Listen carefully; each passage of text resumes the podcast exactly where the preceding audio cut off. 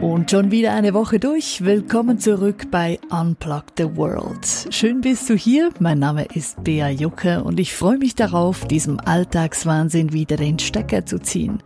Das Thema passt ganz gut zur Weihnachtszeit. Wir reden nämlich übers Singen. Weshalb singen viele Leute unter der Dusche, aber auf keinen Fall in der Öffentlichkeit? Und weshalb ist es uns so peinlich, wenn wir irgendwo was singen sollten? Genau diesen Fragen gehen wir auf den Grund. Bist du ready? Legen wir los.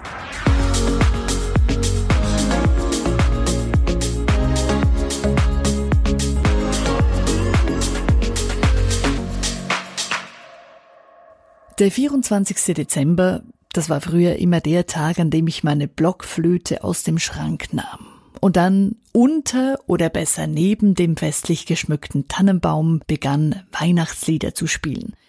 Natürlich wurde dann auch immer gesungen, nur das mit dem Singen irgendwie war das jeweils ein bisschen schräg.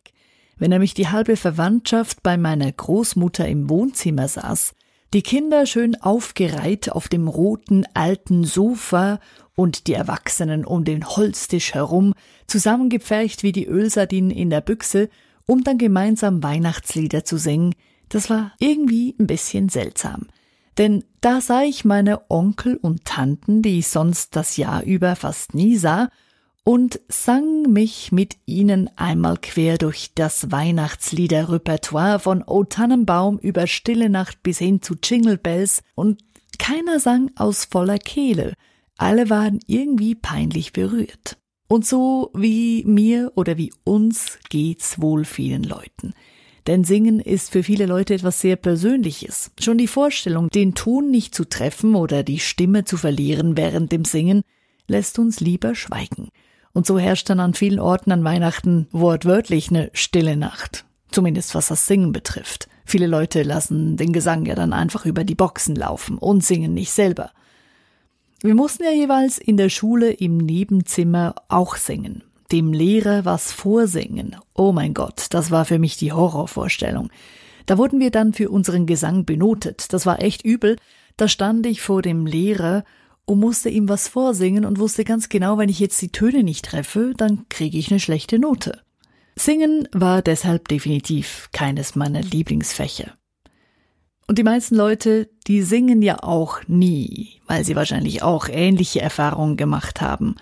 Oder dass, wenn sie mal gesungen haben, dass es dann hieß, du solltest besser nicht so laut mitsingen. Oder du triffst die Töne nicht so ganz. Oder du hast schon nicht wirklich an Musikgehör. Die meisten Leute singen deshalb nie. Oder wenn, dann höchstens unter der Dusche. Das tun sogar Hollywood-Stars. Der Schauspieler Jack Black zum Beispiel, der singt anscheinend unter der Dusche am liebsten Songs von Led Zeppelin. Oder der Musiker Wycliffe Jean, der trällert unter der Dusche jeweils Hits von Bruce Springsteen, hat er mal gesagt. Aber weshalb ist Singen unter der Dusche so beliebt? Psychologen sagen, durch das warme Wasser können wir uns perfekt entspannen. Durch das Singen atmen wir dann auch tiefer wodurch mehr Sauerstoff ins Blut gelangt, was wiederum dafür sorgt, dass wir uns noch besser und noch entspannter fühlen. Und dann natürlich der Klang. Im Bad klingt der Gesang ja gleich viel besser, da die Stimme kraftvoller zu sein scheint, da der Schall von den Fliesen direkt wieder abprallt. Und das mit der Entspannung unter dem warmen Wasserstrahl scheint tatsächlich was zu haben, denn wer kalt duscht, der singt meistens nicht, zumindest nicht entspannt. Allerdings habe ich noch nicht herausgefunden, weshalb unter der Dusche gesungen wird, aber in Bad zum Beispiel nicht. Da ist man ja auch entspannt. Also, falls du da irgendwelche Insights hast oder weißt, weshalb das so ist, würde mich echt interessieren schreib mir gerne auf podcast at unplugtheworld.com. Nun, beliebt neben dem Singen unter der Dusche ist natürlich auch das Singen im Auto. Der britische Komiker James Corden hat ja das Singen beim Autofahren perfektioniert und er lädt regelmäßig Stars ein, die mit ihm zusammen durch Los Angeles kurven und dabei gemeinsam Songs trallen beim Carpool Karaoke. Das macht Spaß beim Zugucken und selber singen im Auto irgendwie auch. Inzwischen gibt's ja auf YouTube ganz viele Videos, wo man zugucken kann, wie die Leute im Auto singen. Beim Autofahren singen ist sehr beliebt, das kann man jeweils auch im Stau sehr gut beobachten. Und äh, ja, wenn man sich dann doch traut, rauszugehen und draußen zu singen, dann passiert das ja häufig in Karaoke-Bars. Und erfunden wurde das Karaoke-Singen in der japanischen Stadt Kobe. Da tauchte nämlich eine Band nicht zu ihrem Auftritt auf in einer Bar, und der Barbesitzer spielte dann einfach selber Musik ab und forderte die Besucher auf, selber dazu zu singen. Und so wurde dann eben Karaoke geboren.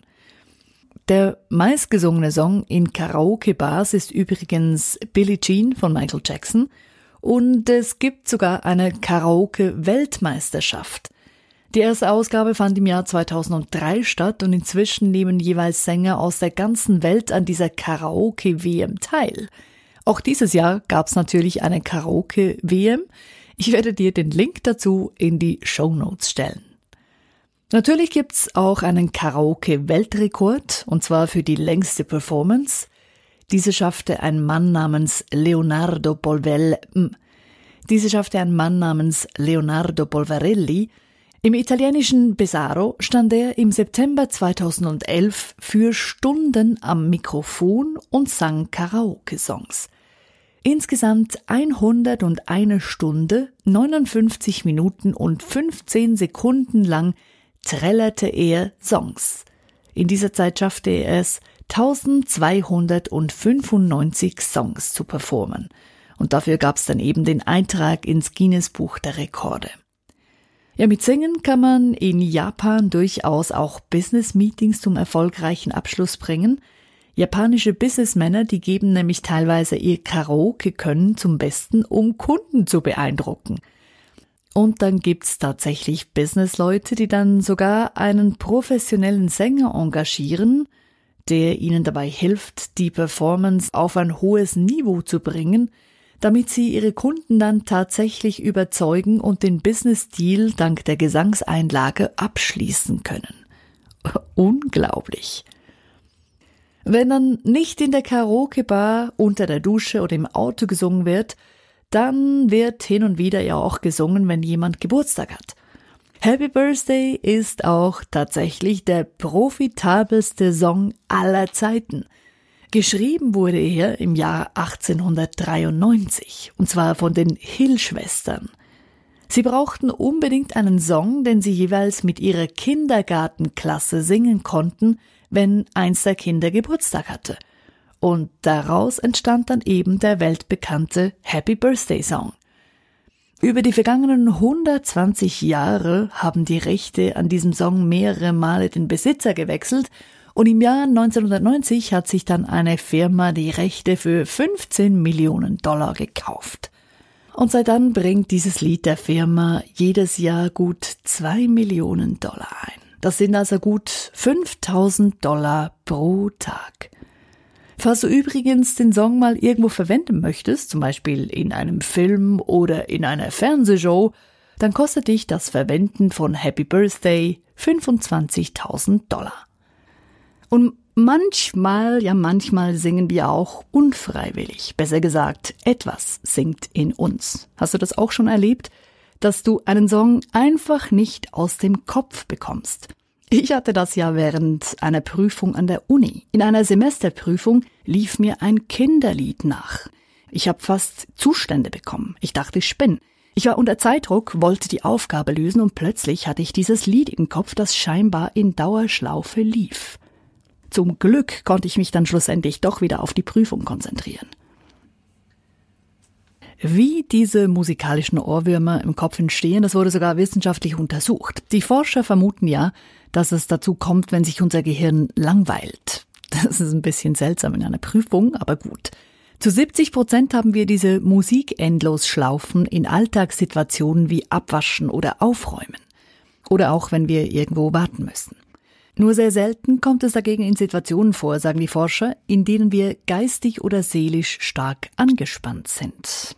Und scheinbar werden häufig Songs zu Ohrwürmern mit Texten in der Muttersprache. Also in meinem Fall war das ja tatsächlich so, nämlich ein Kinderlied auf Schweizerdeutsch. Hm. Meistens sind es Songs, die uns gefallen, teilweise aber eben auch solche, die uns nerven. Das ist dann natürlich besonders fies. Und das hat anscheinend damit zu tun, dass Songs vor allem dann sich ins Gehirn einbrennen, wenn wir eine starke positive oder negative Bewertung dazu haben. Zum Glück ist der Spuk dann nach wenigen Minuten meistens auch wieder vorbei. Es kann allerdings auch passieren, dass der Song tagelang oder wochenlang im Kopf bleibt und einfach nicht raus will. Die beste Strategie, um eine innere Melodie möglichst schnell wieder loszuwerden, ist es übrigens, sich nicht darum zu kümmern und einfach nichts zu tun. Denn aktiv den Ohrwurm loszuwerden funktioniert meistens nicht, sagen die Forscher. Und gleich nochmal eine nette Geschichte zum Thema Musik aus der britischen Zeitung The Mirror. Der Gesang von Britney Spears wird scheinbar eingesetzt, um somalische Piraten am Horn von Afrika zu vertreiben. Die britische Handelsmarine beschallt nämlich die Piraten mit Britney Spears Songs, also so Ups, I Did It Again oder Baby One More Time.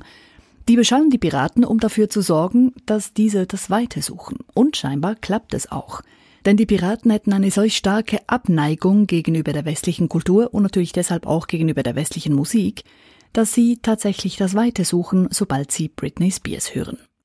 Nicht nur wir Menschen singen, sondern auch die Buckelwale. Um die Weibchen zu beeindrucken, laufen die Buckelwalmännchen zu Höchstform auf. Um die Weibchen zu beeindrucken, singen die Männchen nämlich immer wieder was Neues. Kommt ein Song bei den Weibchen besonders gut an, wird dieser Song von anderen Männchen schließlich kopiert und ebenfalls verwendet. Es entsteht also sowas wie ein Hit, der immer und immer wieder gesungen wird, weil die Weibchen so gut darauf ansprechen. Gesungen wird also überall. Und laut Forschern ist Singen auch sehr gesund. Dabei spielt es nicht mal eine Rolle, ob man die Töne trifft oder nicht. Wer singt, ist glücklicher, gesünder und lebt sogar länger, zeigt eine Studie der Universität Göteborg. Während dem Singen werden nämlich Endorphine ausgeschüttet, also Glückshormone. Und diese sorgen dafür, dass Depressionen, Stress und Ängste gemindert werden. Und das mit dem Singen gegen Angst, das kenne ich nur zu gut. Wenn ich als Kind zum Beispiel jeweils in den Keller ging oder gehen musste, um zum Beispiel aus der Tiefkühltruhe ein Brot zu holen oder so, dann hatte ich richtig starkes Herzrasen und um diese Angst zu überwinden, habe ich dann jeweils vor mich hingesungen und es hat tatsächlich geholfen. Das mit dem Singen ist dann allerdings irgendwann auf der Strecke geblieben und ich singe fast gar nicht mehr. Eben auch aus dem vorhin genannten Grund, weil ich fühle mich unwohl vor anderen zu singen.